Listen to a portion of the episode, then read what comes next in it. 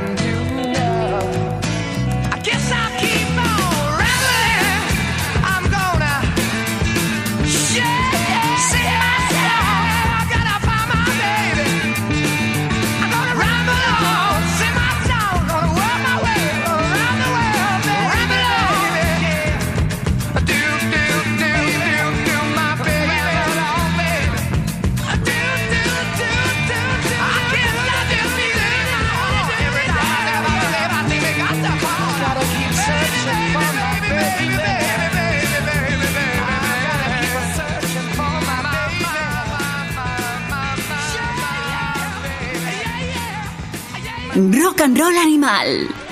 Sí, 50 años ya del que probablemente es mi álbum favorito de la historia del rock y que incluso una auténtica reina, la pantera Tina Turner, se sintió totalmente embelesada por su belleza y se rindió a sus encantos haciendo esta pedazo de versión en aquellos días en los que decían que eran, que eran más funkies que la picadura de un mosquito. Y la verdad es que nuestro recuerdo mm, hacia Tina Turner ha sido doble estos días por su cumpleaños, por esos 80 años, y porque además estamos diciendo no a la violencia de género, a eso que es casi una masacre, y no solo en nuestro país, porque las estadísticas son aún peores en Francia, en Italia, también en algún país nórdico, lo que demuestra que el problema no es estrictamente la educación o el nivel de progreso de un Estado, sino lo que tienen en su puta cabeza algunos hombres, demasiados diría yo, que se comportan como putos animales y hay que decir basta, ni una más. Lo siento, al final me, he calentado y sin decir adiós a Led Zeppelin 2, vamos con unos hermanos que están dando mucho que hablar en estas últimas semanas, los hermanos Robinson de los Black Crowes.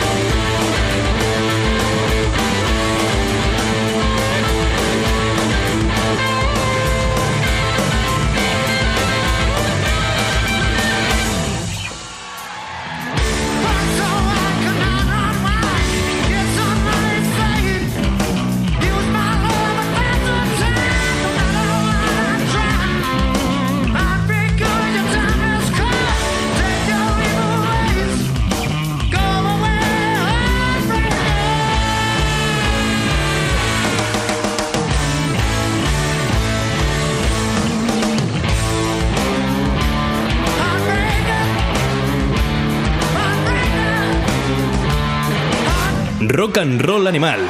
Let's Rock.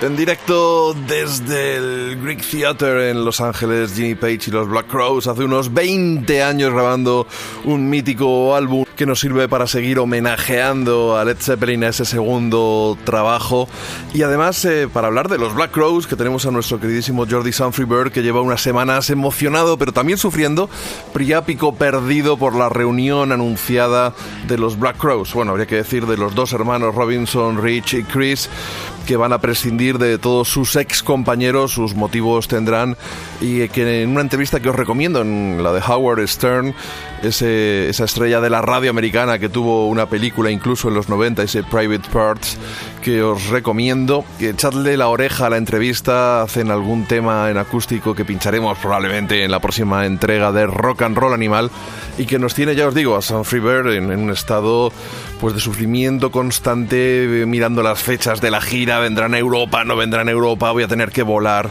Pero bueno, cosas, cosas que ocurren y que en su momento, pues ya, ya no solo por su discografía, esta asociación con Jimmy Page fue absolutamente mágica. Estamos cepelineando a tope, incluso la revista Mojo le ha dedicado un doble número fabuloso en el, que incluso hay un- una ilustración de de Borja Bonafuente, uno de nuestros pintores favoritos, su hiperrealismo, aunque en este toque eh, tiene un toque onírico también ese retrato de, de John Bonham, un buen tipo que dibuja, vamos, que pinta de, de maravilla y que está cada vez más, más cotizado. Y además la reedición o la traducción, más bien habrá que decir, de ese libraco de, dicen que es la, biografía definitiva de Led Zeppelin cuando los gigantes caminaban sobre la tierra y que ya la tenéis eh, pues disponible disponible en, todas las librerías. Y vamos a seguir con nuestra conexión con el Whole Lotta Love porque alguien que murió cantando esa canción mientras se zambullía en el Mississippi hace pues también un buen puñado de años tenemos un vídeo que se está publicando de Jeff Buckley y que es de una de sus canciones no más celebradas pero sí como casi todo lo que hizo él auténticamente mágica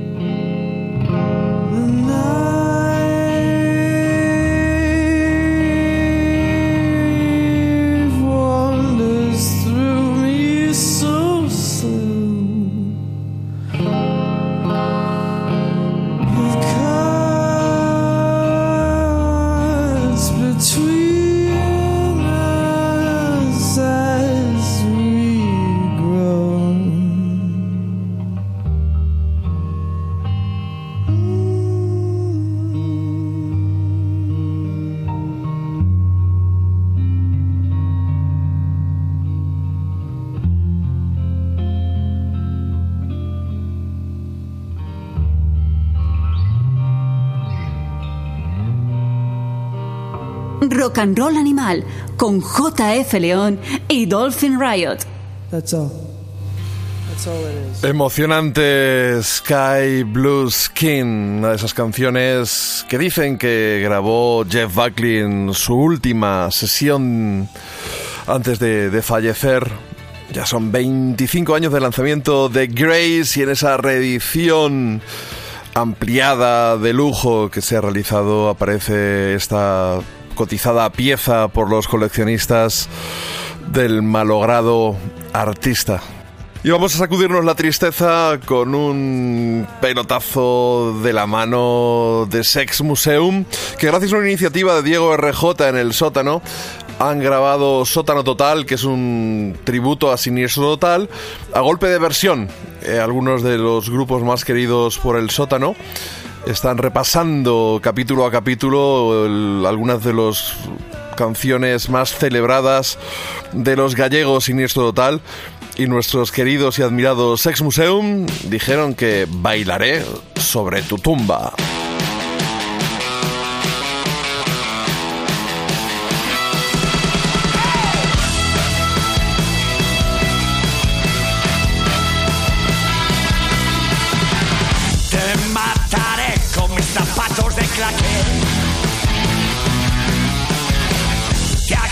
Asfixiaré con mis mallas de ballet.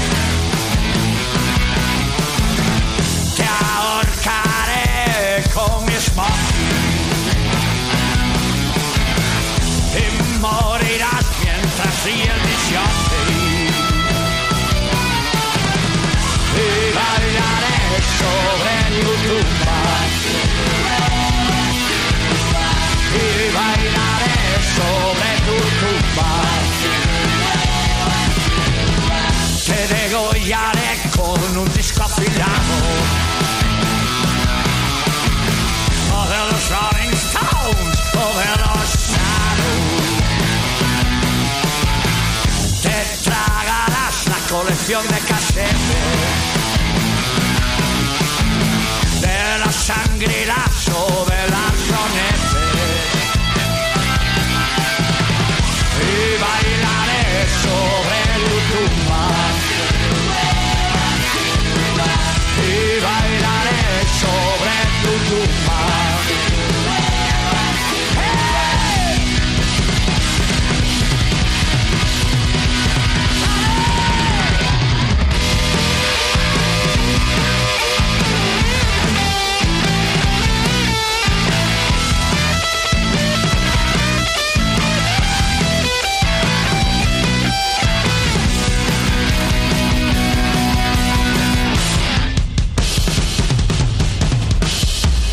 clavaré en el ojo mi guitarra. Te aplastaré con mi piano. Te desollaré con mis platillos. Y te trepanaré con mi órgano. Y bailaré sobre tu tumba.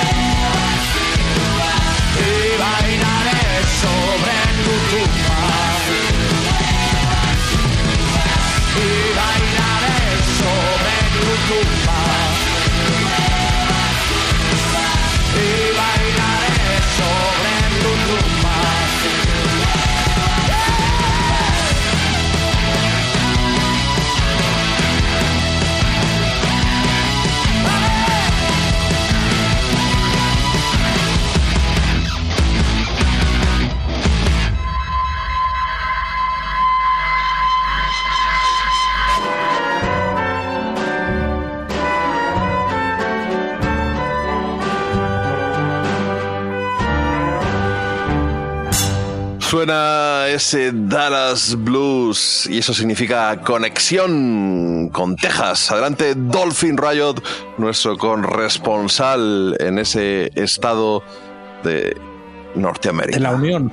De la Unión. De la Unión, Esto es, una, esto es una unión de estados. Bueno, Texas fue española. Eso no sé si la gente. Bueno, se sabe mucho fue muy poco español. aquí, pero menos todavía incluso en España, que Texas fue España. Y Nueva Orleans, tú pa- pa- paseas, te he dicho que está en Nueva Orleans, paseas por el barrio francés y te ponen cerámica ahí las, las calles traducidas al castellano y pone eh, Nueva Orleans estuvo bajo el reino de España hasta el año 1800 no sé cuánto. Y bueno, es que te vas por California y está Alhambra, o sea, hay una ciudad que es Alhambra, que flipas, San, San Diego, eh, Nuevo que- México, el estado, Colorado, es que el legado español... El- es curioso grande. porque ambas, eh, Luisiana y Texas, fueron españolas y luego francesas. Lo que pasa es que luego Texas fue también independiente, pero bueno, sí, estamos aquí representando. Al final te das cuenta que las fronteras van, van moviéndose a lo largo de la historia y deberíamos quitarle un poco de importancia a todos, unos y otros, Sí. a, Sí. a dónde están en, en cada momento. Sí. Oye, ¿qué te ha parecido la versión de Sex Museum eh, que, con la que te he recibido prácticamente de ese bailaré sobre tu tumba que grabaron en el sótano de Radio 3 de Diego RJ? Es espectacular. A mí no me gustan Siniestro Total, pero si le gustan a Ser Museum, entonces me gustan Siniestro Total. Ser Museum, lo que hagan Ser Museum me parece brutal siempre. Es- es- como siempre he dicho yo en este programa, la mejor banda de rock de la historia de España, pero a kilómetros de la que venga detrás, sea cual sea. ella Estamos de dentro, acuerdo. pero Ser Museum son los más de acuerdo. Y ya la gente estaba veando los de En Where I Belong, ese club de fans, por decirlo de algún modo, de Sex Museum, pues ya estaban planeando el concierto mítico de Enero en el Sol, que quiero recordar que va a ser el día 3. El día 3 allí, creo que esta vez no vienes, ¿no?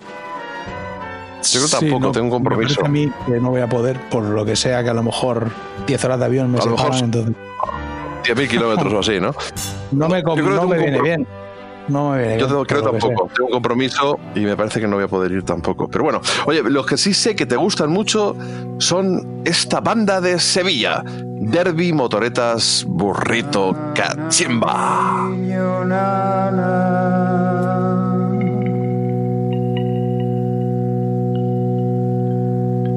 del caballo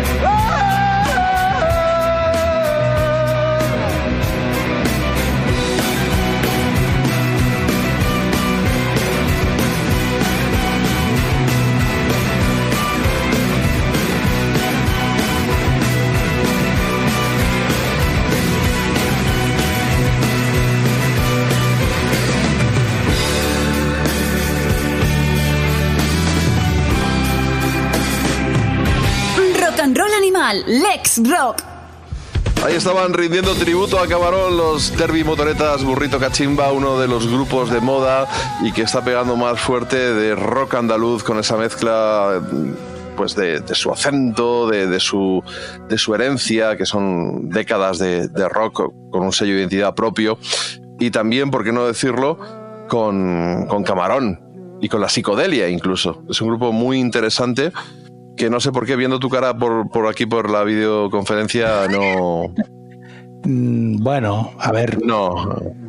Es que es mejor que yo no diga lo que opino de, de ellos. vamos a ver, una cosa tú siempre ves el programa de Broncano. Una cosa tú ves el programa de Broncano y les entrevistó. La verdad es que no, yo, yo no, no hice la entrevista. no lo suelo ver el programa porque aquí además no, no puedo verlo, pero a veces, a veces. pero por YouTube no alguna- lo puedes ver no, ¿no tienes No, acceso el- por YouTube El programa, lo que ponen en YouTube son fragmentos. Yo- vale coño pues ya pues, te, te pongas tiquismiquis yo no he visto en mi vida el programa porque yo soy pobre y no tengo Movistar Plus A mí me da un, a mí me, llame me suele hervir la sangre con el programa de. Me parece que. Es que, claro, no, no, no sé yo si es. eh, no es mi- vamos a ver, es mi opinión personal y no es vinculante. A mí me parece que es Sí, una hablando- exaltación. estás hablando tú Es una exaltación de la mediocridad bochornosa y vomitiva el programa de Broncano. No porque Broncano sea un tipo bochornoso y vomitivo. Él me parece un, un cómico digno y además me hace gracia. Pero este tipo de entrevistas en las que nadie sabe de qué habla, no se aporta ningún dato y empiezan a girar en torno a tonterías que no le interesan ni siquiera a la persona que está allí, pues oye, mira, el otro día eh, a veces veo alguna entrevista porque mi mujer me dice, hostia, pon el. Como yo normalmente lo que suelo estar viendo son cosas de blues, pues aquí en casa se hartan bastante de mí. O sea, no hay un punto rápido de decir, quita ya al negro ese, y eso suele pasar. Entonces, cuando sin pasa, ningún atisbo de racismo sino de, de hastío por el estilo musical que practica es, es una mera descripción. O sea, quita ya al negro ese, puedes decírmelo a mí prácticamente las 24 horas y aciertas. Porque algún.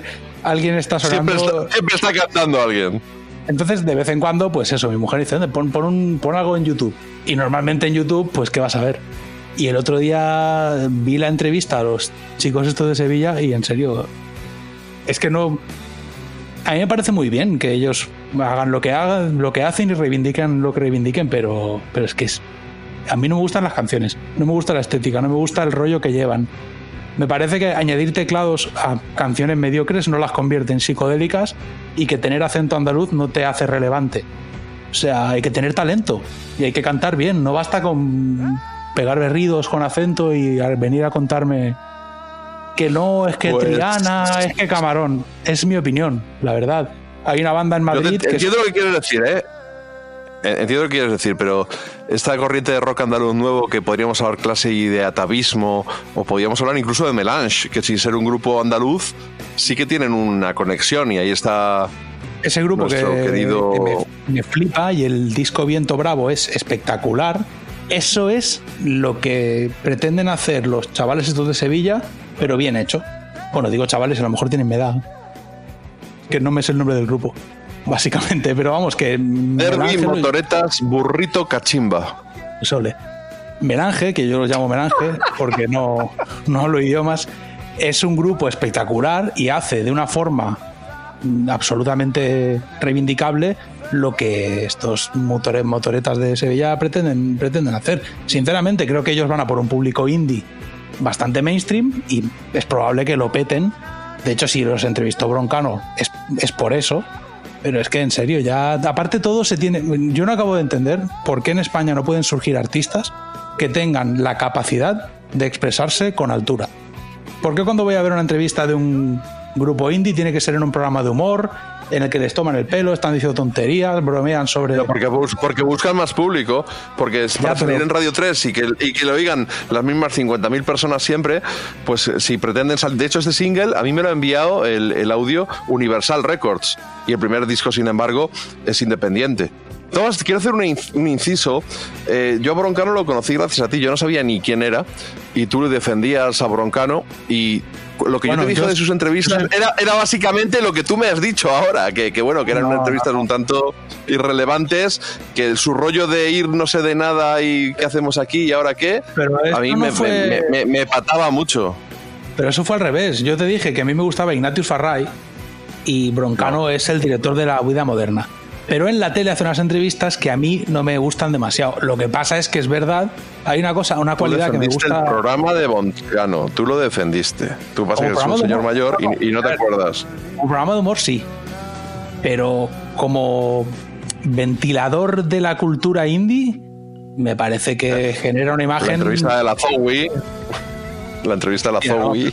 Fue el otro día entrevistaron a una chica que no sé quién es, Beatriz. Es que no sé ni el nombre. Bueno, ha escrito un, ella creo que es cantante y ha escrito un libro sobre mujeres reivindicables de la historia. Y una de las que aborda es eh, la mujer de Einstein. Y la chica se puso a hablar y no sabe ni siquiera por qué le dieron el premio Nobel a Einstein. Entonces es como en plan, estás entrevistando, a una, estás entrevistando a gente que no sabe de nada para que hable de nada. Bueno, pues sabe, sabe de la mujer de Einstein, no sabe de Einstein. No, pero es que la- lo que ella se quejaba era que Einstein había recibido un premio Nobel que era mérito de ella y él en el speech no le había otorgado, otorgado ningún reconocimiento, teóricamente por eh, la relatividad, que a Einstein no le dieron el Oscar por la relatividad. eh, el Oscar. El Oscar, sí, el Oscar. No, fue, fue un Goya. No, pues que no le dieron ningún premio por la relatividad porque en su día cuando apareció fue una teoría que dijeron, bueno, vamos a dejarla aquí y ya la vamos Para que, leyendo. con el tiempo". para que Dolphin la estudie. No, se, lo dieron por el efecto fotoeléctrico, pero me refiero que la forma de regodearse en la mediocridad no, no hace gracia. Cuando, por ejemplo, alguien, por ejemplo, a mí me da la impresión de que les sale mal lo que hacían Femino y Cansado. Cansado es un tío capacitado para jugar ese papel, de hecho lo hace en el podcast de Todopoderosos, con solvencia y maestría. Juega un papel de tipo que no se entera de nada y le da igual todo, con mucha gracia. Y hay una versión. estás moderna- comparando a, no, no lo comparo. comparando a digo- Dios, a- Claro, a ver, a Dios pero me refiero que es la misma versión de ese personaje que Cansado representa, porque Cansado es un tío muy culto, pero él juega un papel de yo no me entero de nada, aquí estoy yo y siempre está igual. Sí, pero, Pero- sin embargo es más cultivado de lo que parece, ¿eh, Broncano? Es más cultivado de lo que da a entender. Por eso te digo que lo de Broncano es un personaje que veo eh, que realmente a veces se convierte en un despropósito absoluto. Ahora, yo de quien soy fan es de Ignatius Farray, que me parece espectacular. No, Que no, no le soporto. Claro, es un tío No que sí. soporto. Es fácilmente no soportable, la verdad. Yo, lo- yo, lo, yo lo entiendo, pero a mí, me, a mí me encanta.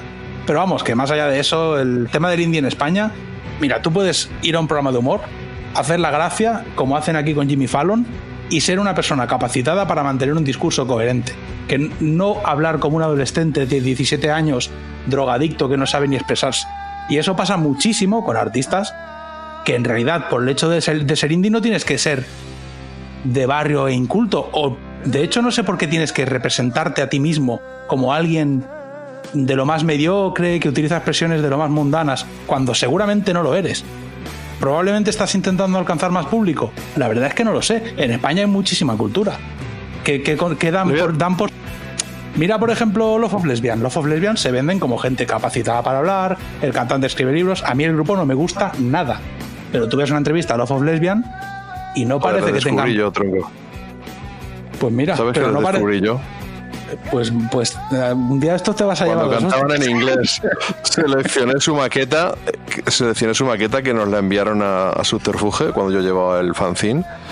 E íbamos a editar, editamos un CD con las mejores maquetas que nos llegaron. Y yo seleccioné su maqueta. O sea, de, lo- de JF León solo se ha los contado lo bueno. Solo, solo han contado lo, lo bonito. Oye, pero vamos a dar la vuelta a tortilla. Mira, una chavala que a mí no me caía mal, pero sí que tenía algún prejuicio, era Rosalía, ¿vale? Porque su música no me dice nada, creo que está un poco sobrevalorada. Escuché el primer disco y ni- no me va. Y, y los singles, de todas formas, me gustan menos que lo que es el resto del disco.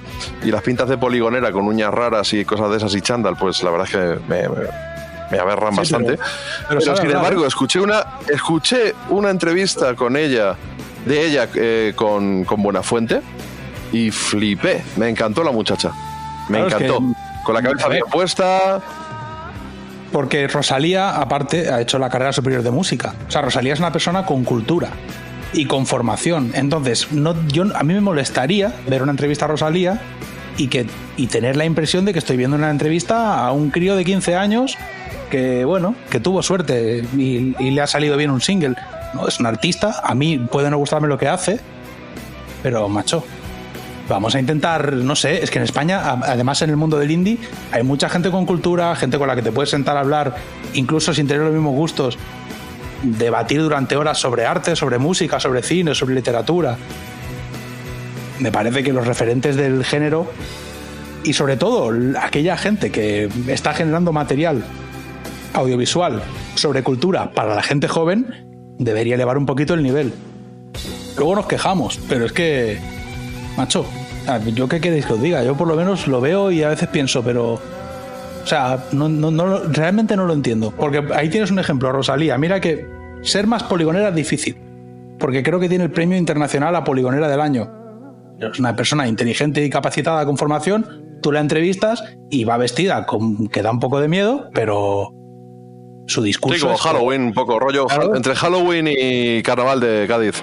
A ver, yo qui- quizá he quedado un poco mal y maleducado con lo que he dicho, pero es que es mi opinión. Que, que no sé, tampoco cambia nada lo que yo Pues sí, opino. estamos, te, te conocemos, estamos, estamos acostumbrados. No, Oye, vamos a escuchar. pero vamos. Sí, pues, gilipollas como algunos en la calle. Eh, vamos a escuchar Beyond the Door, que es el nuevo disco de Red Cross. Es decir, que en su primera, la primera escucha me dejó un poco indiferente, pero en las sucesivas ha ido ganando enteros en mi corazoncito. Y en el de, en el de Cepi, es la segunda vez que a Cepi lo intento llamar Dolphin, también me pasó la semana pasada. Y vamos a conectar esta canción con la agenda de conciertos que nos trae nuestro queridísimo Cepi Bonham, Red Cross.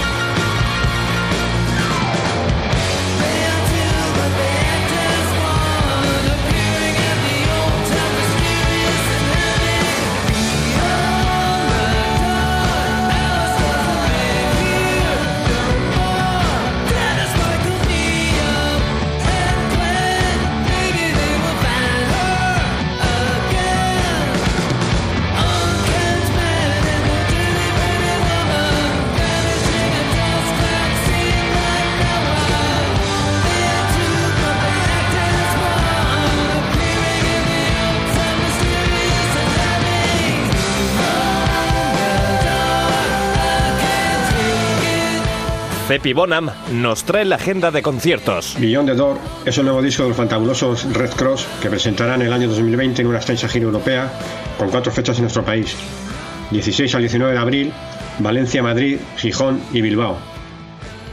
Después de una larga ausencia, los británicos de White Hearts ofrecerán un concierto celebrando su 30 aniversario con única fecha en nuestro país. 30 de noviembre, Sala Mundi en Madrid. Últimos tickets a la venta.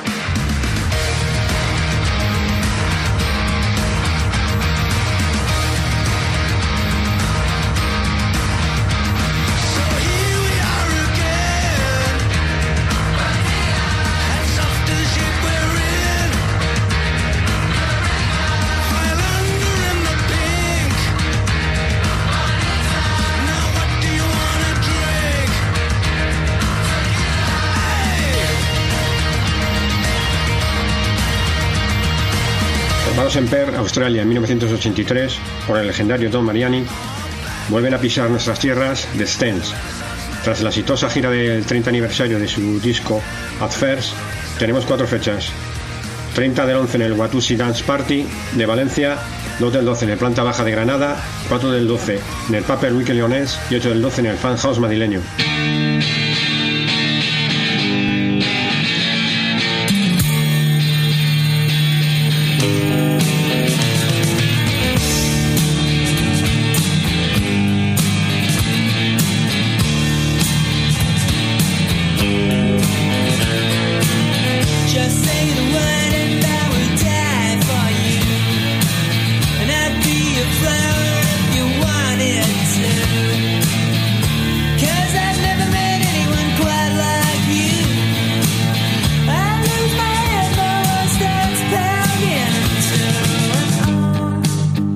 Italoamericano Taz Falco y sus Panther Bands, formados en 1979, ofrecerán su gira Cabaret de Dagas con cinco citas.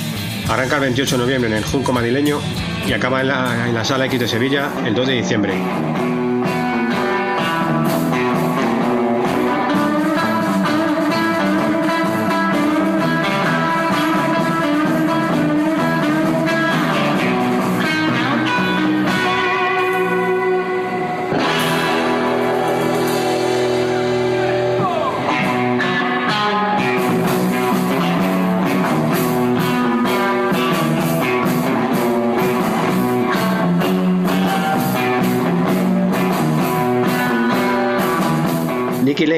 Nueva princesa del sonido americana, tiene cinco fechas: 27 de noviembre al 1 de diciembre. Último concierto en el Autónomo Codas Festival en la Sala Capitol de Santiago.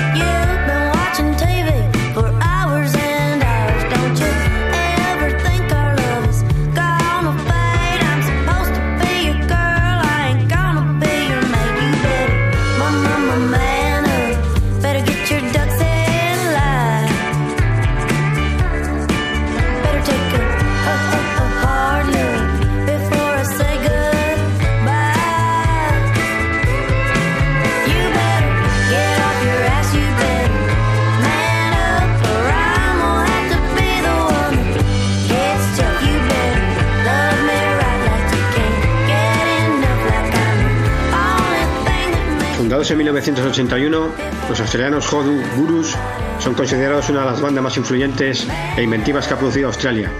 Regresan a nuestro país con cuatro fechas, del 3 al 7 de diciembre, con despedida en el Parper Weekend leonés.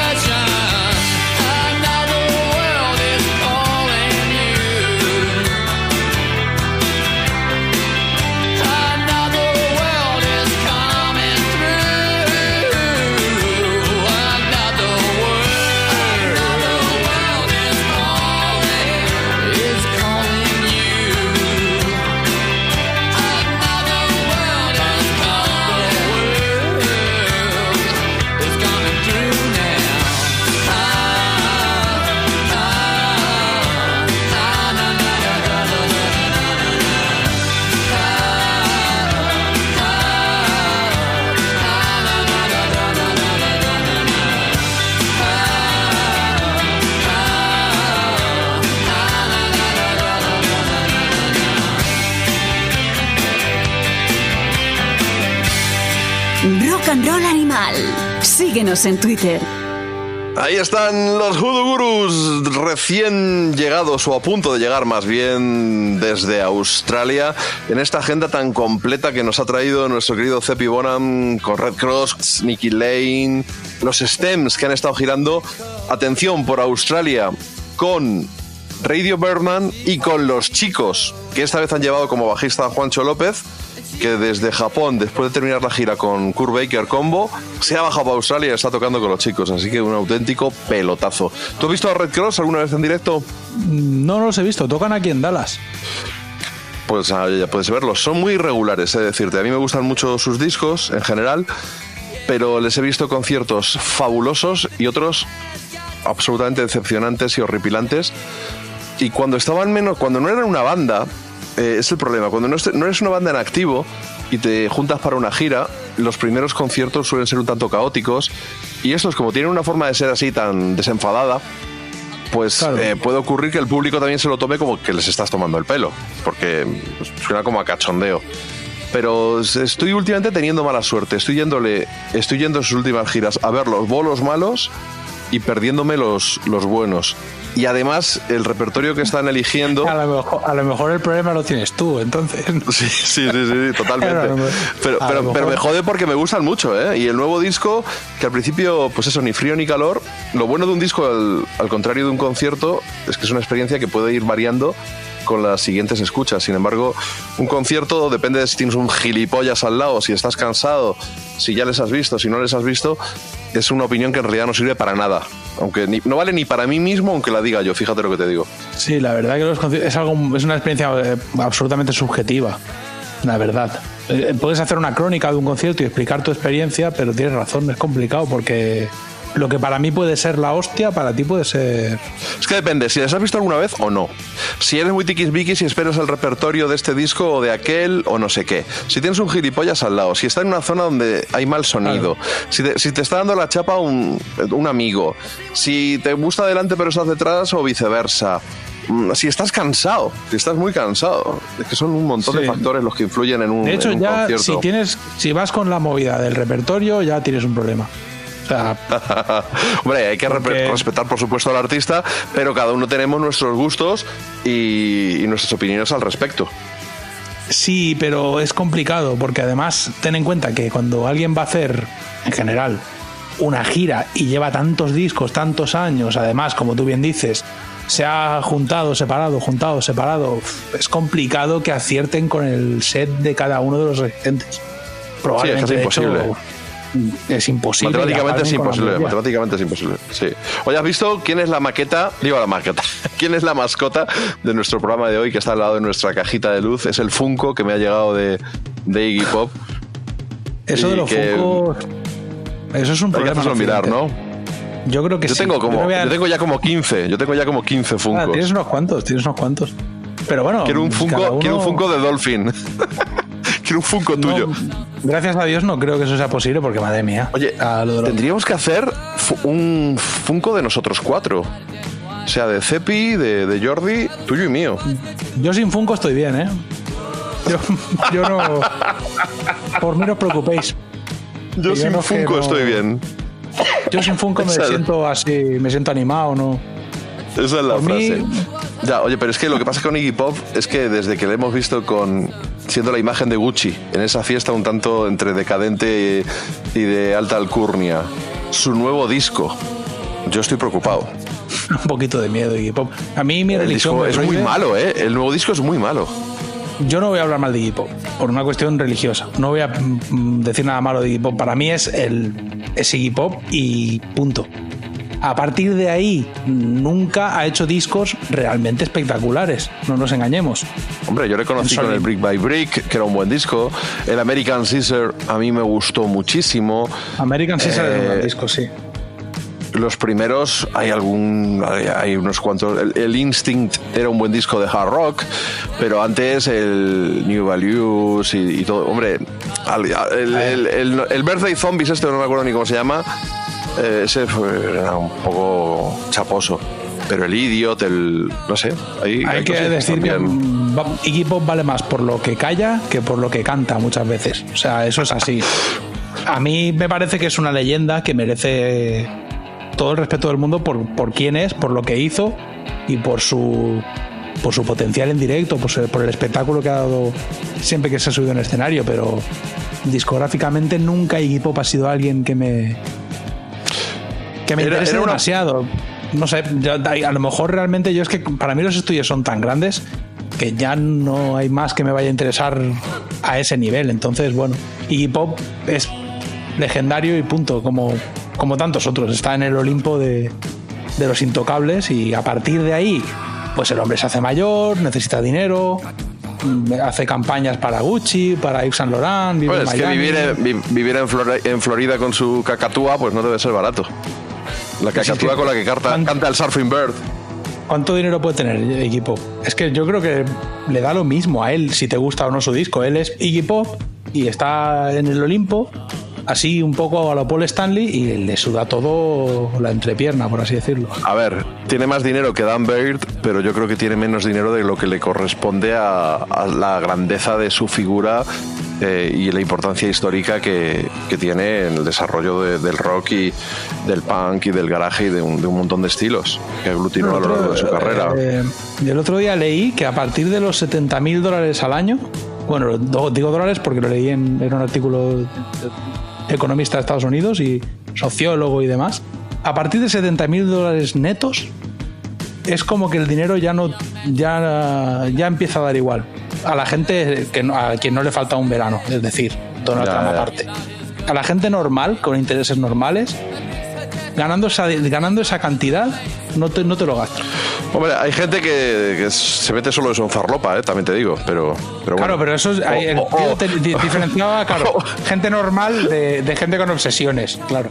¿Quién era, quién los era el rapero este? ¿Quién era el rapero este que tenía un tío solo para que le liara lo- los canutos y le pagaba 40.000 pavos al año? Snoop Dogg, Dogg, uno eh. de estos. Snoop Dogg, este es el Snoop Dogg. La madre Sí, que lo parió. eh, digamos que el artículo hacía una argumentación en plan la gente normal con, con la gente feliz porque iba de la felicidad eh, a partir de esa cantidad el dinero le da lo mismo porque hay pocas cosas verdaderamente disfrutables e interesantes en la vida que no puedas hacer con esa cantidad Eh, yo creo que Pop debe tener suficiente como para morirse dos veces no, no creo yo que le preocupe demasiado el dinero lo que pasa es que No, de hecho, yo creo que ya murió. Yo creo que ya murió y ha resucitado. Bueno, yo la última vez, yo no, la última vez que le vi fue bastante espectacular todavía y le vi hace años, pero claro, hoy en día he visto vídeos, pero dices, hostia, la gira con Josh Home parece ser que le dejó un poco harto. He leído por ahí que Josh Home y, y nuestro amigo Iggy Pop no, no acabaron siendo muy, muy colegas. Hubo Bueno, es que Josh Home es, es rarito. Josh Home acaba mal con mucha gente, ¿eh? Es pelirrojo, Podríamos hablar de, de Nick Olivieri, eh, su problema con gente de los Dwarfs, eh, en fin. Oye, una cosita, eh, por esto de no manejarte tú en Facebook, porque lo consideras una red social inferior, te estás perdiendo un grupo que se llama Stuyaholics, que son como los alcohólicos de los Stooges o algo así, Stuyaholics, así mezclado, juego de palabras. Y precisamente, bueno, eh, son hiperactivos con Nick Expósito al frente, uno de los administradores, y, y bueno, pues comentan cualquier cosa que te puedas imaginar. Y el otro día estaban... es- eh, estaba- sí, ok, esa es la respuesta. Eh, Claro, estaban pre- preguntando, estaban preguntando que si preferían a Iggy Pop o a los Stooges. Claro, la gente dijo abrumadoramente, bueno, ¿no, no has leído el nombre de- del grupo? Claro, es que- Stoogeaholics. Nos gusta Iggy, pero nos gustan más los Stooges. No, pero La salen pregunta- fotos, la memorabilia que hay allí es acojonante y luego hay un montón de gente ya bien entrado en años, señores mayores de verdad, no como yo, que es un poco la coña como buena fuente, señores mayores mayores que estuvieron en el grande ballroom viéndoles, o eso dicen ellos, y es, es apasionante ese grupo. Y de todas formas, llegados a este momento, eh, salvo que tú quieras entrar en Facebook y hacerte de este grupo, yo creo que es la ocasión de escuchar eh, la opinión de alguien con un criterio y una sustancia legal al respecto. ¿De quién estoy hablando? Sino de nuestro letrado. Sun Freebird.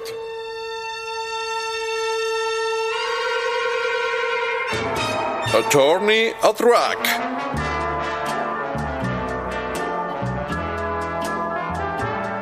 Gracias a nuestro letrado, Rock and Roll Animal nos da la oportunidad de demandar a esos seres deleznables del negocio musical. Con la venia, su señoría. Hoy tenemos en sala a James Newell Osterberg Jr. Sí, Iggy Pop. Hoy podríamos llamarle Iggy Ploff por el zurullo de su último disco Free. Directos y al grano. Vamos a ver. ¿Ese disco qué es exactamente? ¿Temas lentos? ¿Spoken word? ¿Qué ha hecho este hombre? Sí, sí, habrá hecho lo que ha querido, pero no nos gusta. No nos gusta. Al igual que el disco de Nick Cave, Ghostin. Ghostin. Disco que parece de Evangelis. Me desvío. Me atabalo, su señoría, ante su deslumbrante presencia. Hoy no hemos venido a hablar de Nick Cave, sino de Iggy Ploff. Ploff como aquellos zurullos matutinos eh, cuando caen a la taza. Perdón, perdón, perdón. No me mire mal. Vamos a ver. A Iggy hay que ensalzarlo por sus tres discos con los estuches. Claro está. El del 69. Funhouse. Eh, Raw Power. Pero nada más, la carrera en solitario de Iggy, señoría, nos guste o no, es irregular. Ni el disco homónimo, ni, ni The Idiot. Eh, quizás, quizás, quizás. Brick by Brick fue un disco que nos impactó en su momento. Aquellos dibujitos de la portada eran graciosos.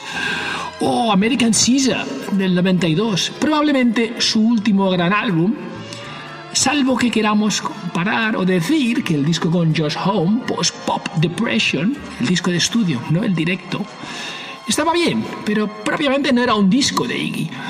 No nos ha gustado Free, su señoría.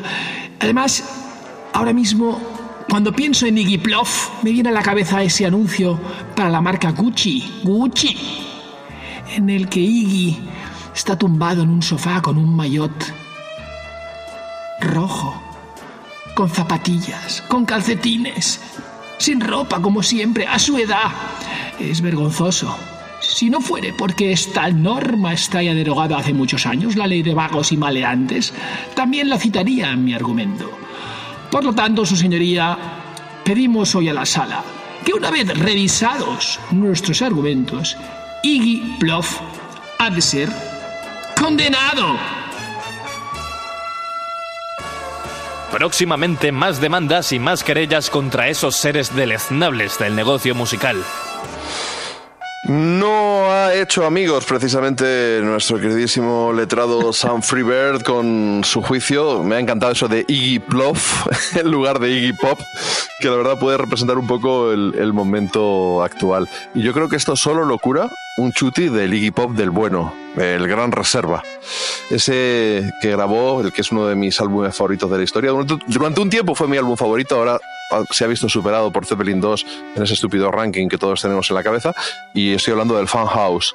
Pero por no volver a escuchar una de esas mismas canciones una vez más, vamos a poner una de esas canciones, pero en una toma de las que no se publicaron en el álbum oficial.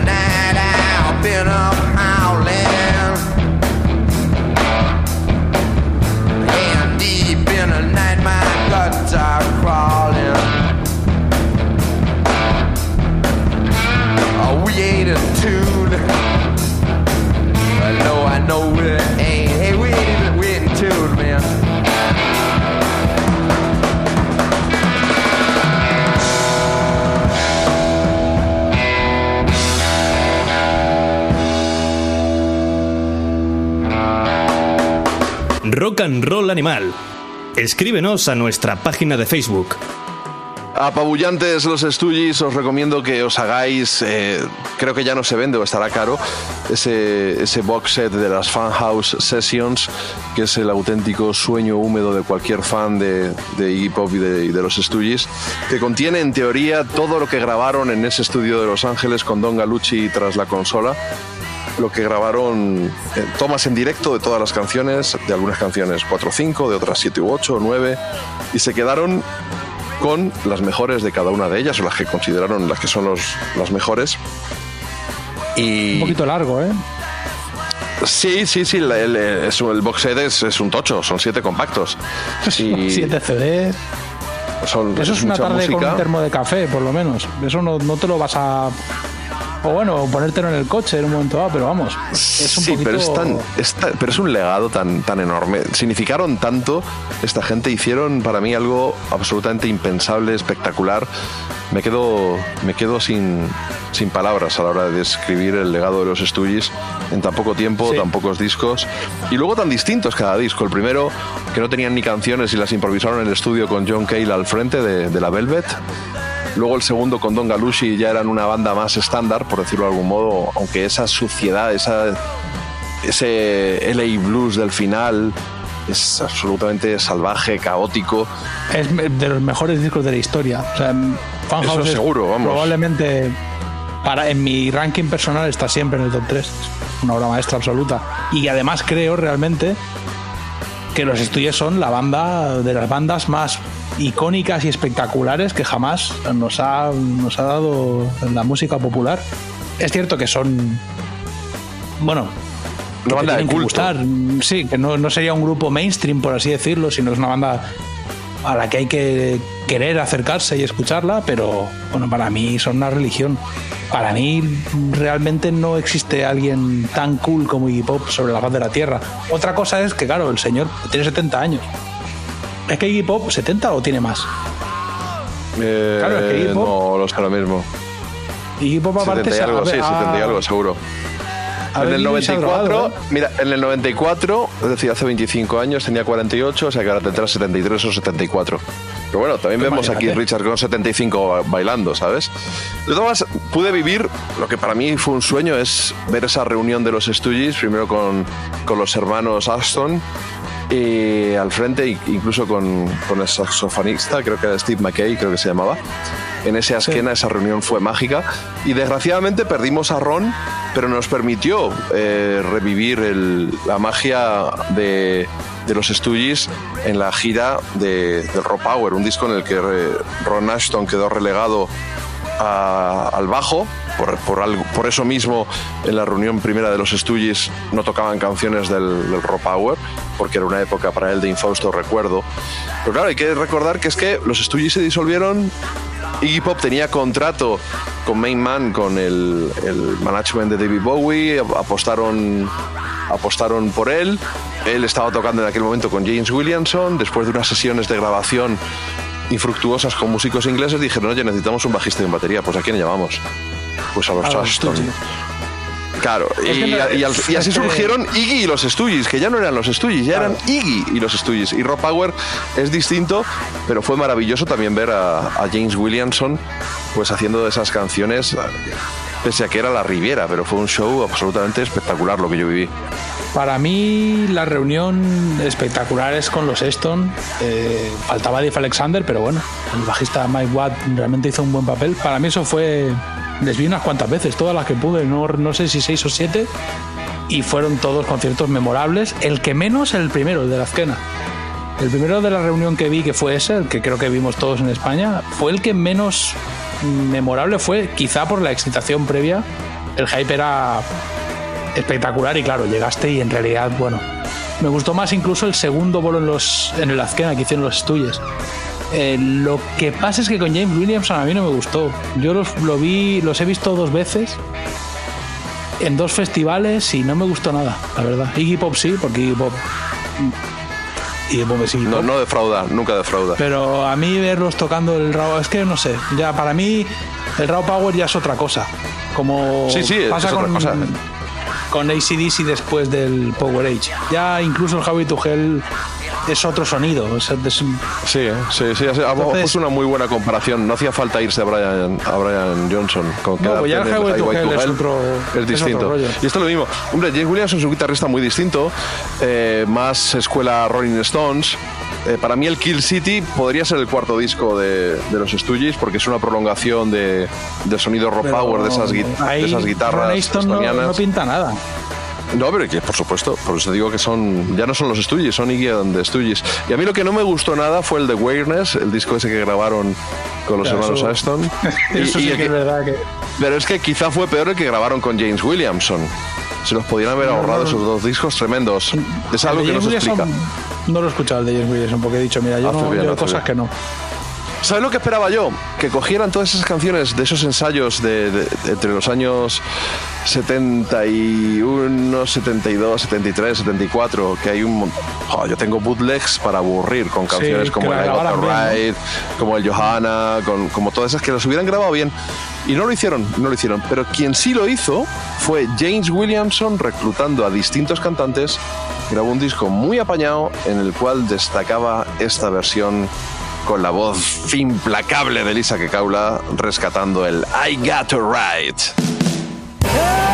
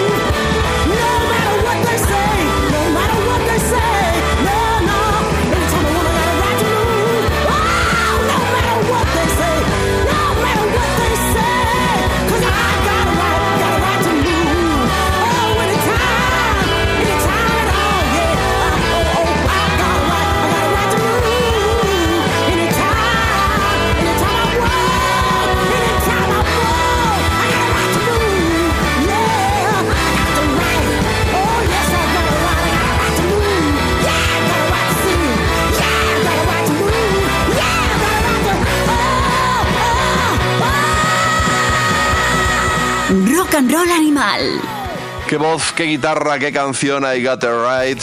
Uno de esos grandes temas que se quedaron en el tintero y que desgraciadamente nunca hemos llegado a escuchar con un buen, buen, buen sonido. Quizá el encanto sea, sea ese, ¿no? El romanticismo. Pero que James Williamson tuvo a bien, con una serie de cantantes, revivir esas canciones eh, después de su reunión con, con Iggy Pop. James Williamson es tejano. ¿Eh? Joder, la que está dando, macho, con Texas. Ojo, Si que al final vais a, oh, vais a haceros independientes, de verdad.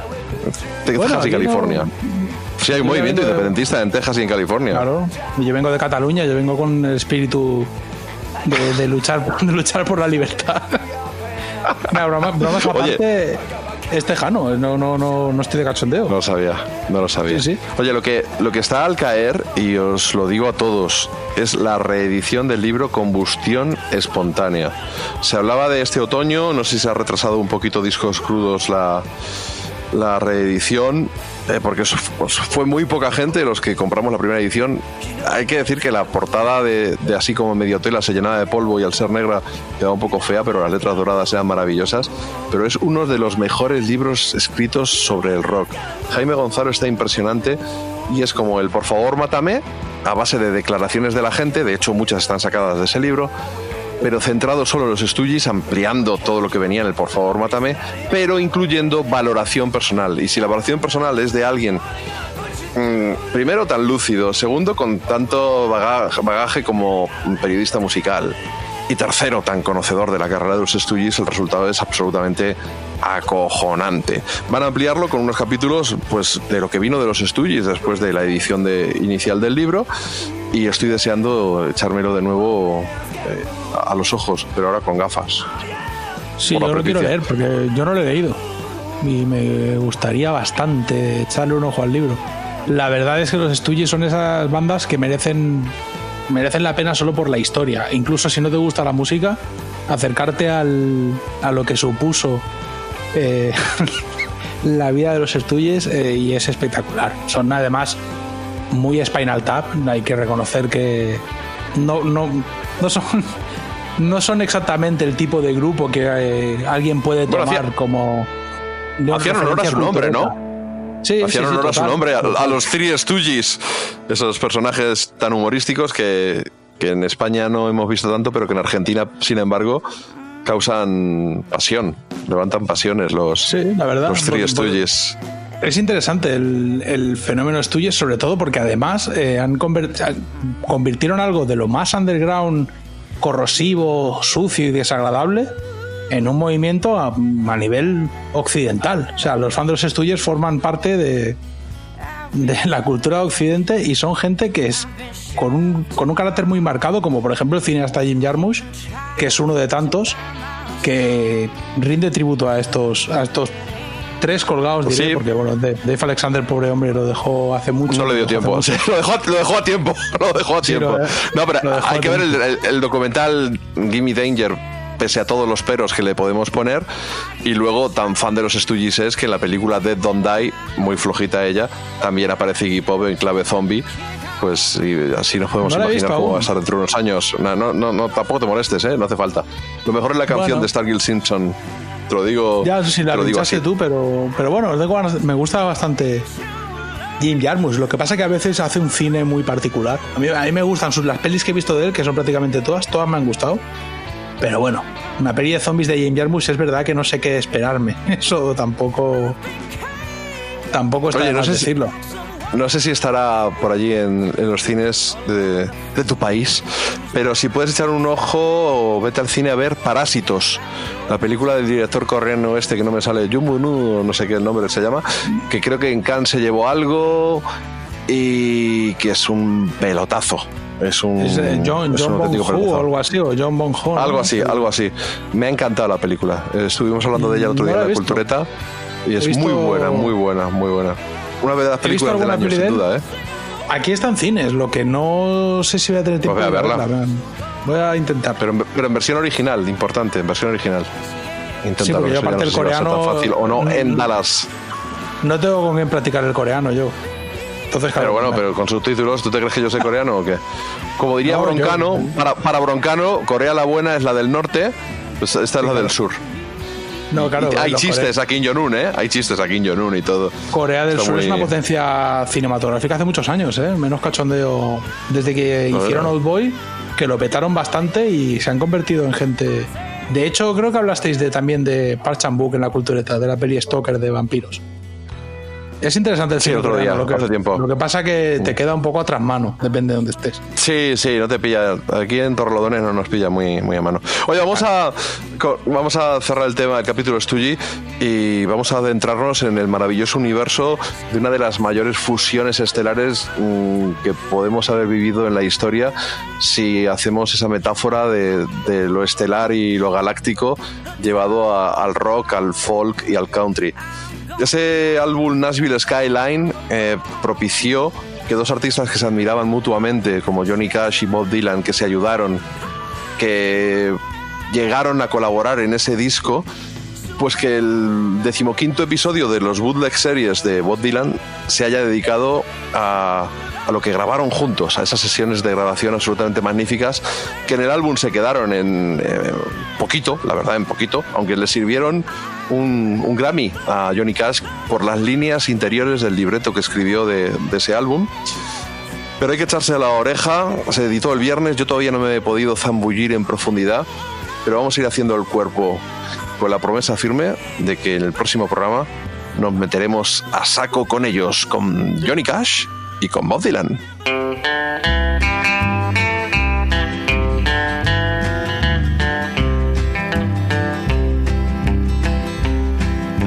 One too many mornings and a thousand miles behind.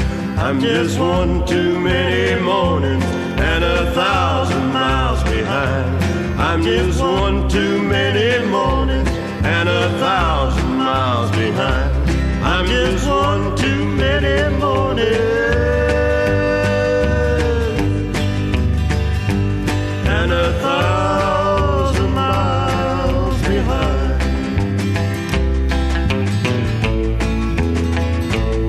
Down the street, the dogs are barking, and the day is getting dark.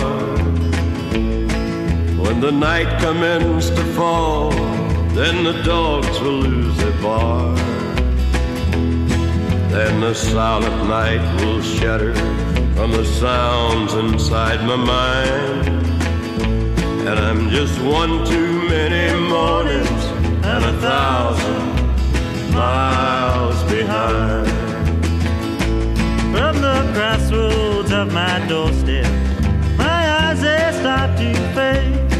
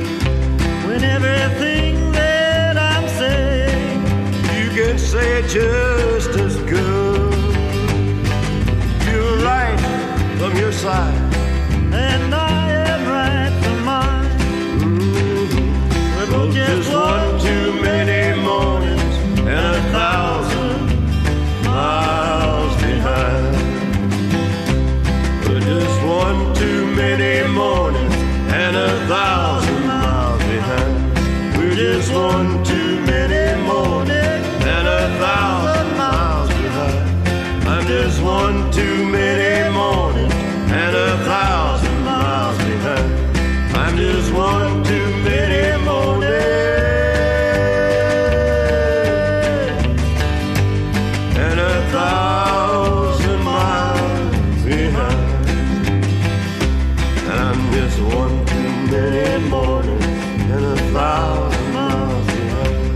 I'm just one too many mornings and a thousand miles behind. I'm just one too many mornings and a thousand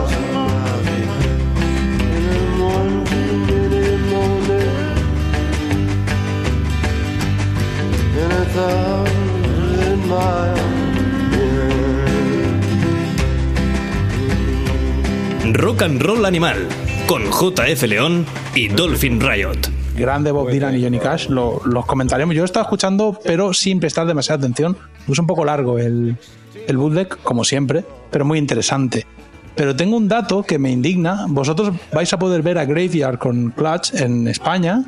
Y aquí viene Graveyard a tocar a Dallas teloneando a Opeth. que es un grupo que, que detesto. O sea que. De heavy, de heavy chungo. Unos suecos que hacen heavy que dan un asco que no hay quien los aguante, con todo el respeto del mundo lo digo, ¿eh? Pero vamos, y vienen y Sí, yo no se, pago se te nota, se, se te nota el respeto. Pues te sí, nota. básicamente yo. lo- me Bueno, tú por teloneaste, oye, con los Downtown Losers, teloneaste en Madrid a Graveyard en la última visita. Sí, en la- y, te en la reco- última y te- te visita. y te reconocieron en el backstage. Pero hemos, el- hemos tocado bastante con el guitarra. Lo que pasa es que también hemos tocado bastante cuando yo estaba en 77. Nos hemos cruzado bastantes veces, pero quizá con un índice de alcohol en sangre que impedía demasiado el, iniciar una amistad. Pero es verdad que con el guitarra sí que me, he reído bastante con esta gente. Lo, que, lo cierto es que ellos, no sé ahora, cuando toqué con ellos con Downtown, estaban mejor. La última etapa que yo me crucé con ellos antes de echar al batería o que el batería se fuera, hostia, bebían. eh, vamos, no se reconocían en los espejos, ¿eh? Tú te los cruzabas y decías, hombre, tú eres el de Graveyard, y se quedaban como, ¿quién? Sí, les, les tenías que explicar quiénes eran ellos y de qué te conocían. Era como, tú eres este y yo soy este. Y nos cruzamos tal, y, y al final, después de un rato, ya era como, ah, el español, claro, claro. Pero bueno, los tíos, más allá de sus vicios, son un grupazo, pero yo no pago por, ver a Opet, prefiero no ver a Graveyard. O sea, es que no, es que no, no voy a pagar Soy una un entrada en la que... Soy una persona No, claro. con principios. Es que, tío, Opet, por favor. ¿Qué asco es este? Eh, Comparten sellos, supongo que será porque están en Nuclear Blast y bueno, pues nada, es lo que hay, pero.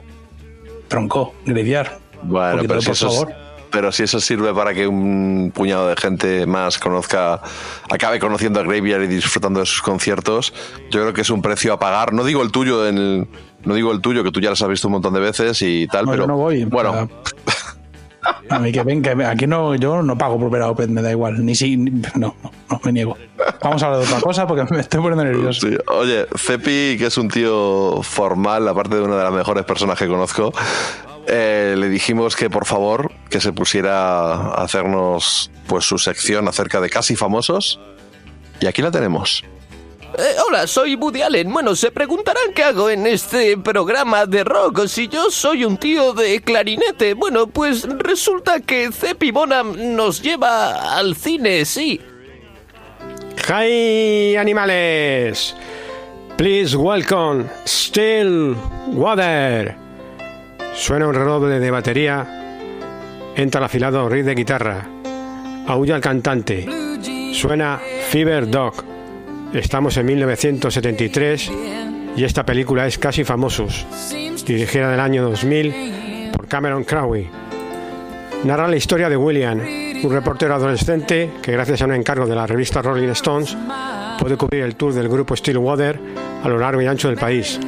Además, tendrá la oportunidad de enamorarse de una groupie. El director usó varias experiencias juveniles para la elaboración del guion. Por ejemplo, él también tuvo un trabajillo en la, en la revista, perdió la virginidad en la carretera y gracias a este trabajo pudo conocer a varios de sus ídolos, entre ellos a los míticos Led Zeppelin. Podemos decir que Casi Famosos es una película autobiográfica.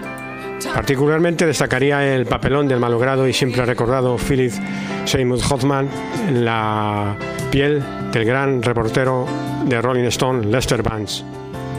Hay varios guiños, a lo, aparte del tinte autobiográfico que ya he comentado, hay varios guiños a lo largo del film la cultura del rock and roll. Por ejemplo, el parecido entre el, guitarra de la banda y Dickie Betts, guitarrista de Allman Brothers Band, el también parecido físico entre el cantante y Paul Rogers en su época free, y también alguna coincidencia, anécdota del universo cepeliano. Por ejemplo, la frase que dice Robert Plant en el film de Son Remy de Saint, cuando presenta al público Starway to Heaven, dice: Does anybody remember laughter? En la película, una de las groupies de, de la banda se lo dice a William en la entrada del backstage. También el, el vuelo de un, de un miembro de- del grupo en una fiesta a la piscina tiene similitud con una historia similar de Robert Plant. Y la escena de la avioneta parece presagiar el trágico destino de Lynyrd Skinner. El score del film corre a cargo de Nancy Wilson, esposa del director y cantante de las formidables Hair, y a, los temas que compuso para, para esta película hay que añadir ver- verdaderos himnos de la historia musical americana, como el América de Simon Algan Funkel, Simple Man de Line Skinner, el That's the Way de mis queridísimos Led Zeppelin, el, el Sleep Away de Grand Clarence Carter, además de temas de Cat Stevens, Todd Rangren, David Bowie, The Who, The Beach Boys, en definitiva, toda una enciclopedia musical. De los muchos momentos que tiene el metraje, cabe destacar la escena de autobús de gira en la que los componentes de la banda, los Roddies, Groupies y el propio William están todos mosqueados y enfadados entre sí por movidas internas del, del grupo. De repente suenan los primeros acordes del eterno Tiny Dancer de Elton John y el batería empieza a juguetear con las baquetas en el asiento, siguiendo el ritmo y de pronto suena eso de Hold me close, tiny dancer, tanananan. una escena absolutamente antológica. Para acabar, os dejo con uno de los temas compuestos por Nancy Wilson para la banda ficticia del metraje, Stillwater. Suena Beaver Dog.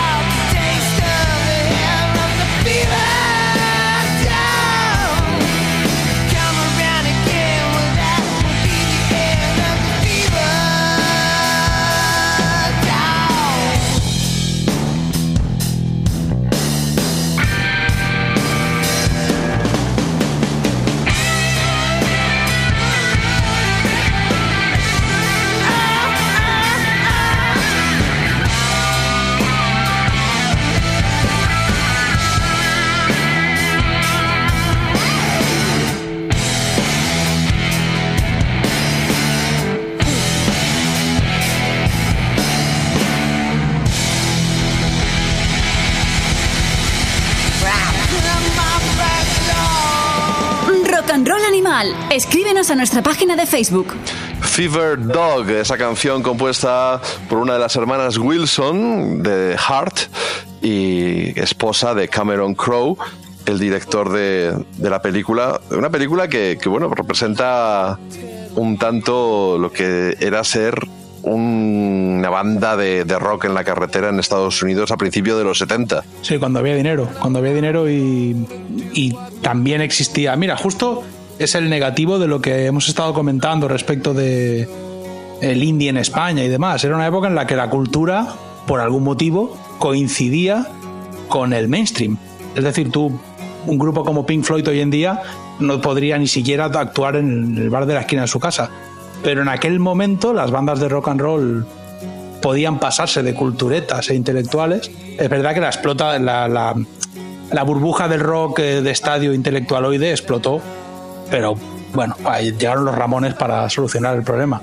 La movida está en que es curiosa la fotografía de la época que nos da, porque a pesar de ser una comedia romántica no demasiado interesante para mí, sí que es bastante cool el retrato que te da de un lugar y un momento y una forma de vida, de cómo, aparte el grupo es fiel. En la película recuerdo que hay una parte en la que están como siempre fieles a sus principios y les ofrecen un contrato y dejan el autobús y se van de gira en avión.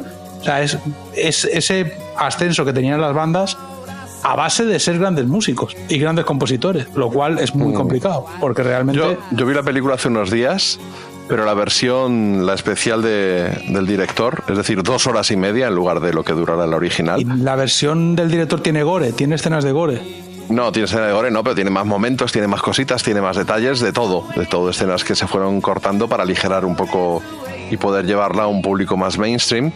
La he disfrutado mucho, se me han caído lágrimas. Cuando en el año 73 Lester Banks, ese gran crítico del que hablamos a raíz de, de aquel libro amarillo de Reacciones psicóticas y mierda de carburador, que recopilaba algunos de sus grandes artículos y que hablamos de él en la temporada pasada de Rock and Roll Animal, eh, le ofrece, que era el editor de Cream, le ofrece al chaval, al que fue Cameron Crowe, porque Cameron Crowe pues, es- escribió una Rolling Stone y muchas de las cosas que cuentan en esa película son autobiográficas, basado en hechos reales. Le ofrecen, eh, ¿cuánto dijo? 35 dólares por 100 palabras o por 1000 palabras o algo así.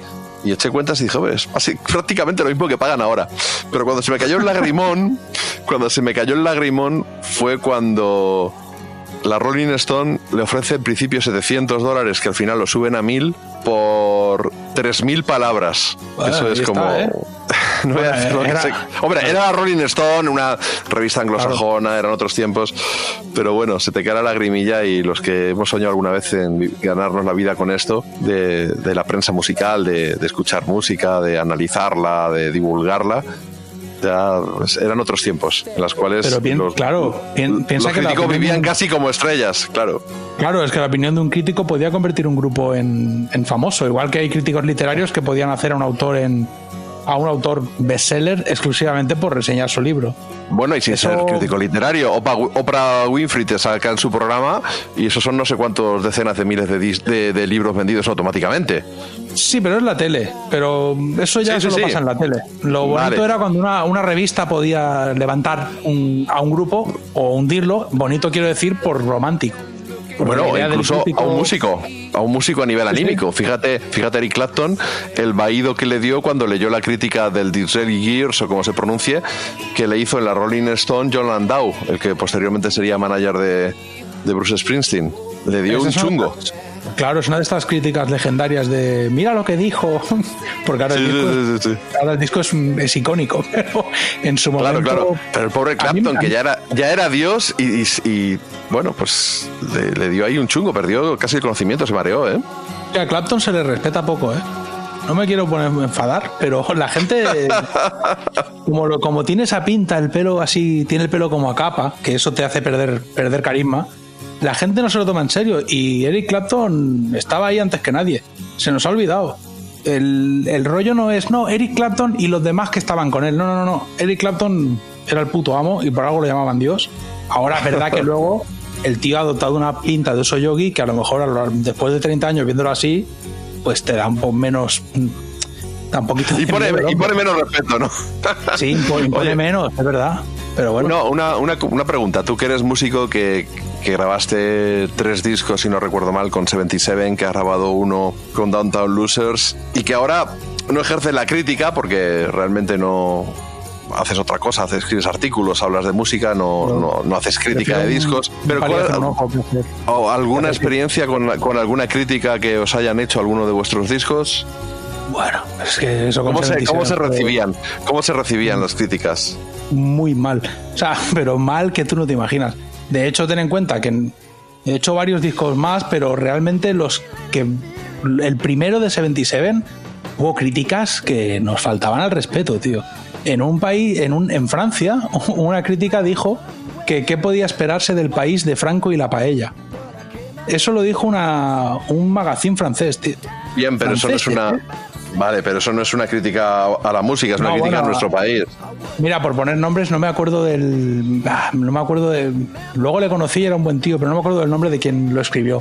Pero en el Is Rock nos dieron una cera diciendo que el único valor que tenía el disco era es que me acuerdo perfectamente del día que la leí. Era jugar a ver de dónde habíamos copiado cada, Cada riff. o sea, esto es lo súper desagradable. Luego le- fuimos a tocar a San Sebastián y vino a vernos el director de la revista y el, tipo que lo había escrito y estuvimos hablando con él.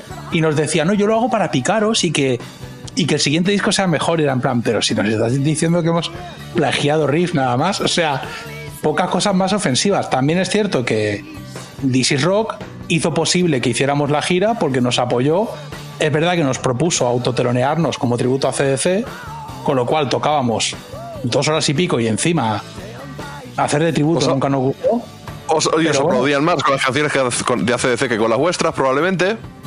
Sí, claro, a ver, lo que pasa es que el show era muy homogéneo, porque es verdad que lo que hacíamos en 27 y era básicamente el rollo ACDC, pero bueno, sirvió para hacer una primera gira española bastante extensa y estuvo bien, pero las críticas dolían. Luego ya cuando hicimos High Decibels me empezó a dar igual. Nuestro, el que era nuestro manager, Mal Picañol, mil veces nos dijo que no os preocupéis, que da igual, que no hagáis ni caso, que no importa. Y al final te da igual, porque bueno, ya con Downtown Losers también, eh, me- con Downtown Losers me ha pasado que me han enviado críticas.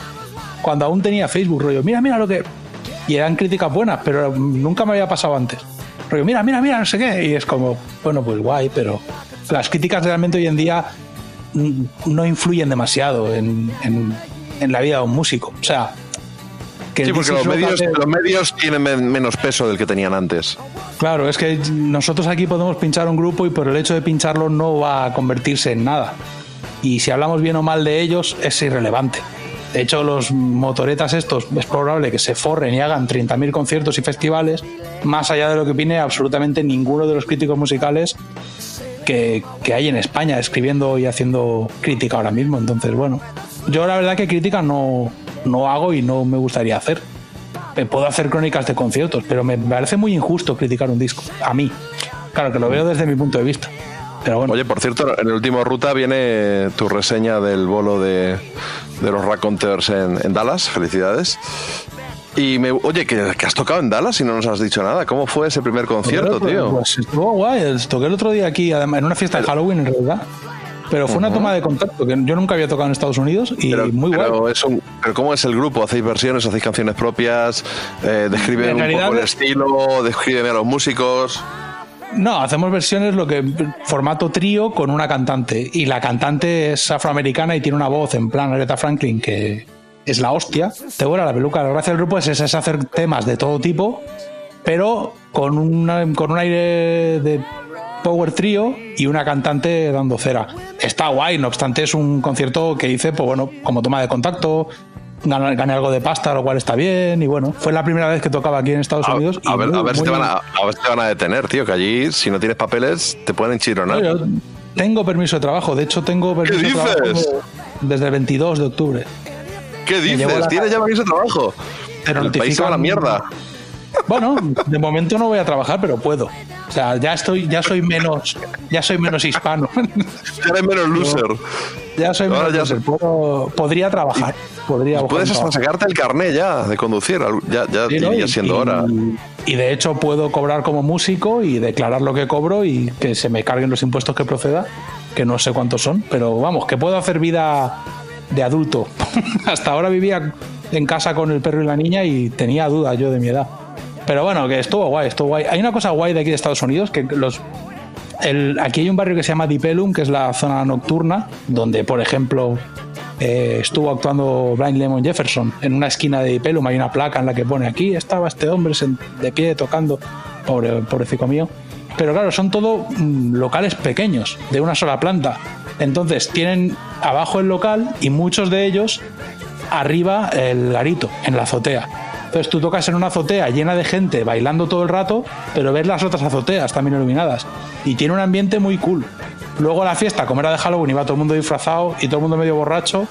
Y es verdad que aquí parecen actores. ¿eh? El, que no, el que no parece el capitán del equipo de fútbol americano o el quarterback o algo de eso, es el típico Tolai en plan Big Bang Theory.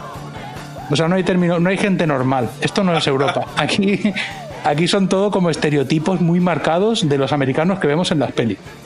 Hay el típico negro que llega a la fiesta, los negros son guays y bailan, y todos los negros cantan, es como en las pelis. Realmente eh, parece que estoy de coña, pero lo estoy diciendo en serio.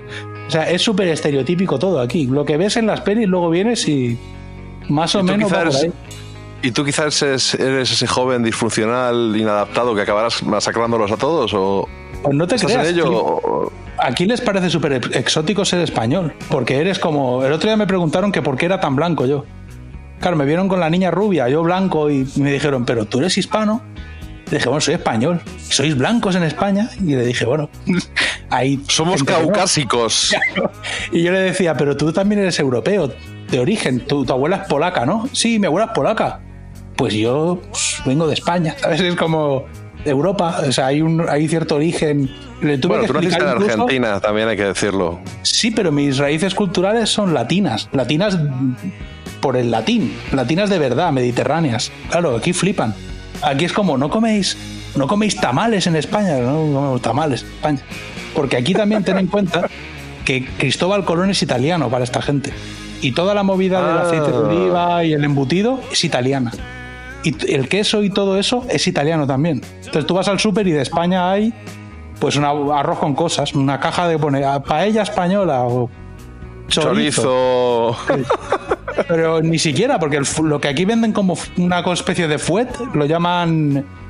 Bueno, tiene un nombre raro y es de Italia. O sea, aquí los italianos nos han comido la tostada. No sé cómo hemos perdido perdido pie, pero hemos perdido mucho pie. ¿eh? Aquí flipan Bueno. con ser de España y con. Ya con el hecho de que vengas de Europa, flipan. Pero lo de ser español es como. Pero este tío, el blanco, y encima es blanco, como si estuviera mal, como si hubiera hecho yo algo.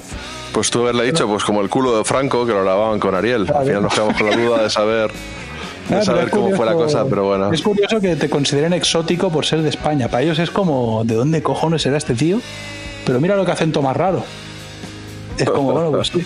Pues, pues. Claro, porque los yankees saben que los mexicanos no tienen acento realmente.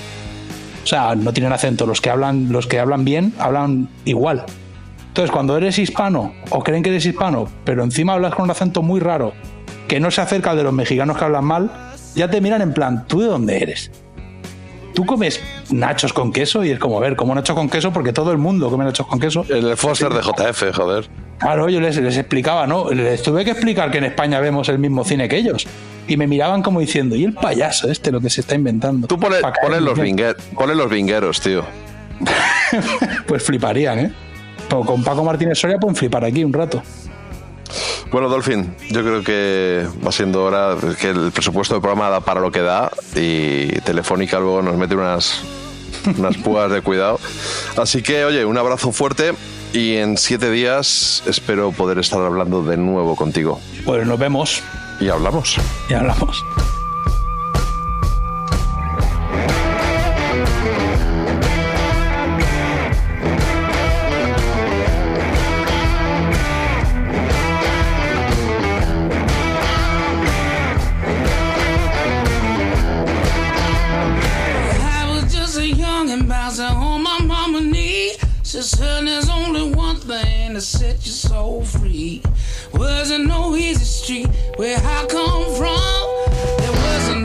Sleep until the work was done.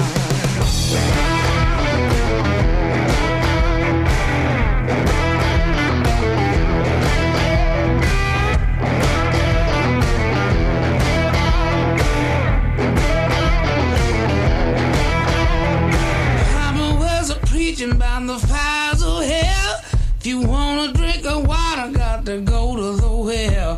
The cornerstone church trying to curse my soul, but the good Lord give me that rock and roll.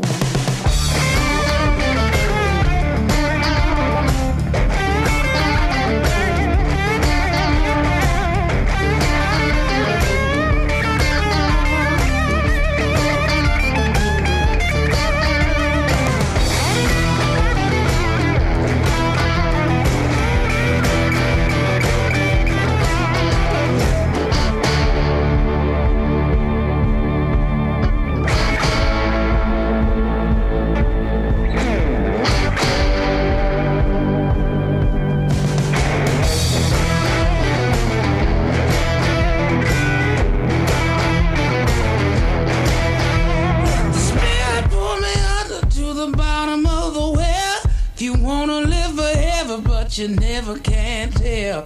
So one for the money, to another show, three for the Father, Son, and Holy Ghost.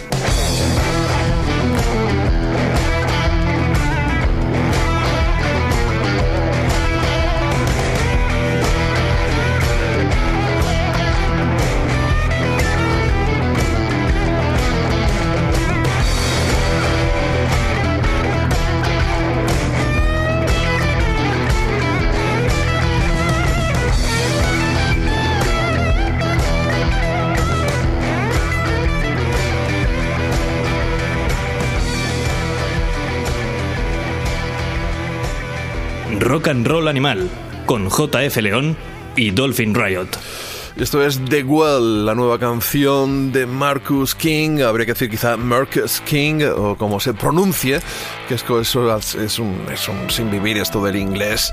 Se- es un idioma que se han inventado, que no tienen reglas de pronunciación, y claro, yo creo que es un complot que llevan urdiendo desde la Edad Media para en el siglo XX poblar todo el mundo de academias de inglés.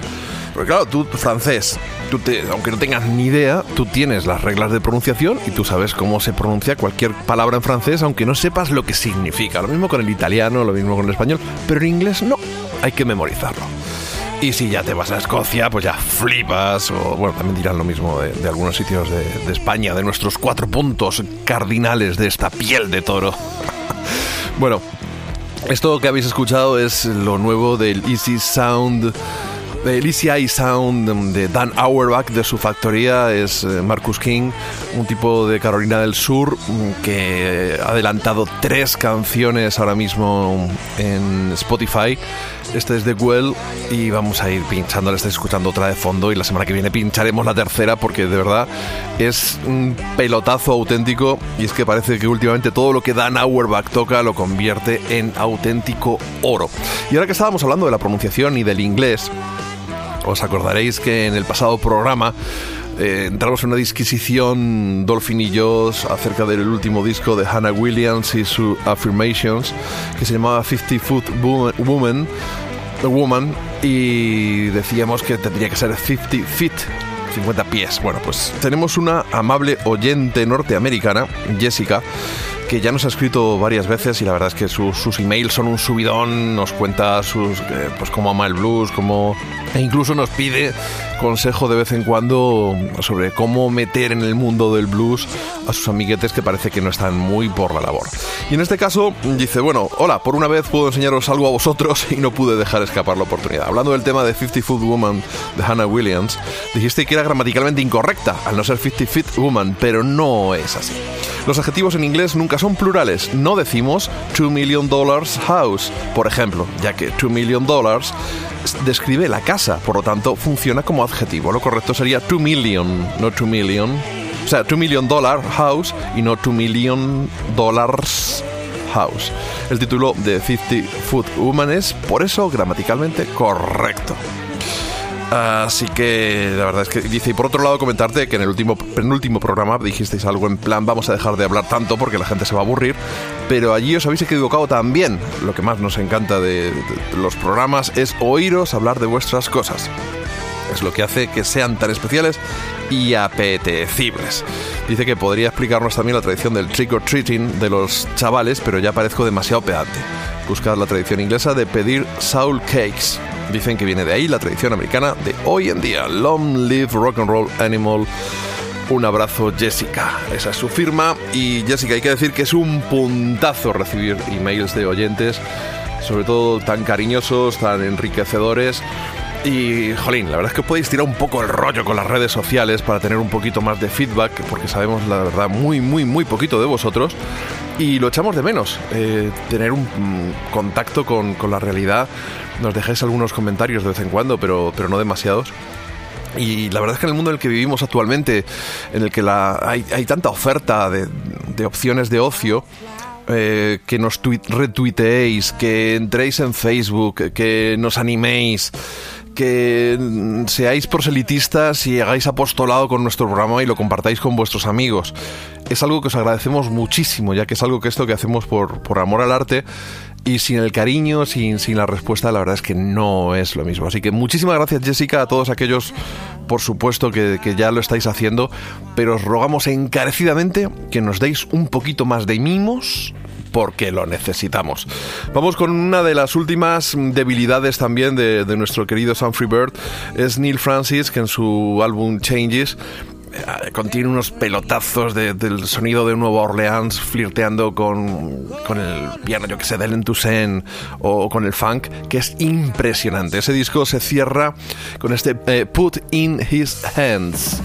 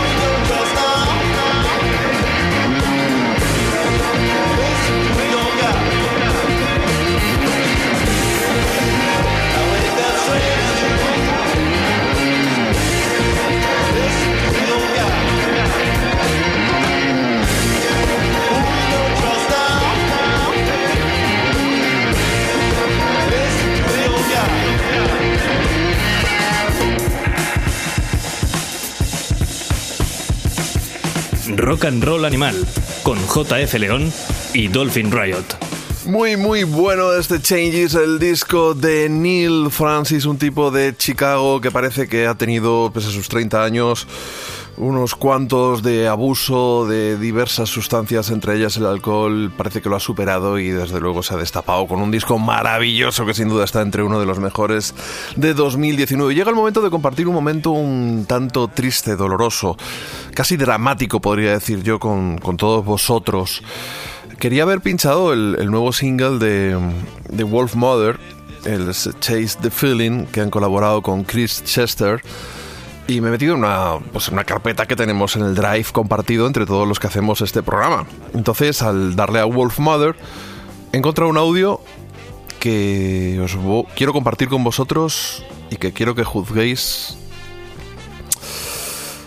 directamente.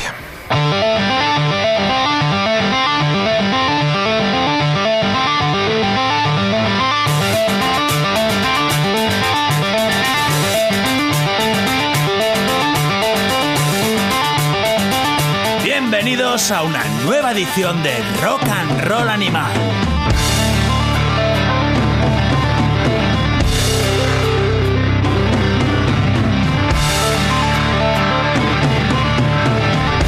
Arrancamos con uno de los melocotonazos contenidos en ese primer disco de los australianos Wolf Mother.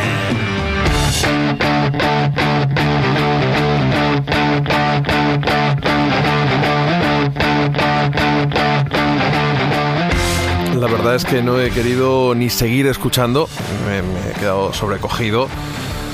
Realmente es, es muy doloroso ver como alguien a quien consideras amigo y compañero te está haciendo la cama y está pues entrenándose para, para probablemente usurpar esta posición que me ha llevado pues 11 temporadas de duro trabajo, de arduo trabajo en la web de Onda Cero con este rock and roll animal. Y él un recién llegado, un chaval, pues la verdad es que con muy poco talento, que le he recogido prácticamente en el arroyo. Estaba mal viviendo como músico, eh, le he dado una oportunidad, le he dado, puesto un micrófono delante, le he enseñado lo mejor que he podido, aunque re- convengamos que todavía pues, le queda mucho, mucho por aprender, pues está preparando esa traición, esa traición a sangre fría, cocinándola a fuego lento. Y esto pues no va a quedar así, no va a quedar así. Y el próximo día pues habrá que pedirle a Dolphin Riot está en el exilio en Dallas, quizás porque veía venir esto, sabía que a lo mejor yo ya tenía o sospechaba que yo ya tenía este audio y ha querido poner pues unos cuantos miles de kilómetros por medio a la vez que unos cuantos usos horarios. Esto no va a quedar así, Dolphin. Esto no va a quedar así, Dolphin. Y lo hablaremos en el próximo programa. Pero bueno, para quitarme el disgusto, vamos con un audio de anoche mismo en Barcelona. Tocaban Greta Van, Van Fleet y Jordi Sanfiber una vez más, nuestro, a partir de ahora, nuestro colaborador más importante de este programa. Estuvo allí y pudo comprobar como Yola, esa otra pedazo de mujer que pinchamos el año pasado, en la temporada pasada, en bastantes ocasiones, también de la factoría de Easy Eye Sound de Dan Auerbach, pues incomprensiblemente ejercía de telonera de, este grupo de, heavy metal, eh, deudores, por no decir imitadores, de, de Led Zeppelin y en particular de la garganta de, de Robert Plant. Lo bonito fue cuando, en un momento de la actuación, al final, Yola subió al escenario de Greta Van Fleet y juntos hicieron esta versión del The Wait, que hicieron The Band a finales de los 60 en ese Music from the Big Pink, refiriéndose a la casa donde tocaban en, en donde se encerraron en el sótano Bob Dylan con The Band y se registraron esas basement tapes, absoluta maravilla, almíbar musical. Vamos a cerrar con, con esa versión, así me quito el disgusto de la traición sufrida por parte de, Dolphin Riot. Y os emplazo a que dentro de unos días, esperemos que no mucho más de una semana, podamos echarnos a las orejas una nueva entrega de este rock and roll animal. Os esperamos en redes sociales, lo sabéis. Queremos ver vuestros retweets. Queremos que compartáis nuestra publicación de Facebook. Y por cierto, este vídeo lo vais a encontrar en nuestro canal de YouTube. Es una novedad que lo está llevando Cepi. Y estamos subiendo casi todos los días un nuevo vídeo. Así que por favor suscribíos al canal de vídeo de Rock and Roll Animal. Vamos a, col- a colgar también Eh, en esos vídeos que Cepi sube prácticamente cada día, pues son de los últimos tres años de conciertos a los que vamos. Eh, hay una playlist con los videoclips que suenan, o prácticamente todos los videoclips, si no, pues cortes de todas las canciones que suenan en el programa, también secciones sueltas y vamos a ir metiendo algún vídeo chulo de nosotros que vayamos haciendo. Tenemos algunos de Dolphin y mío aquí haciendo el ganso la pasada temporada, así que lo vais a pasar bastante bien, espero. Os quedáis con The Wade, Jola y Greta Van Fleet. Nos escuchamos.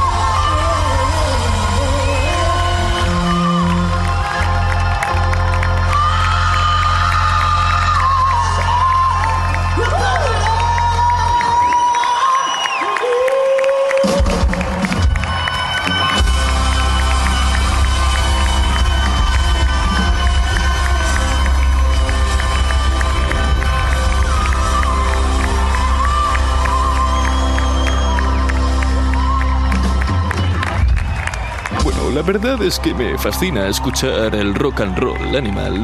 Tiene un ritmo templado y con una música que me calma con mi cafelito de las mañanas. Es una maravilla, sí. Me fascina el rock.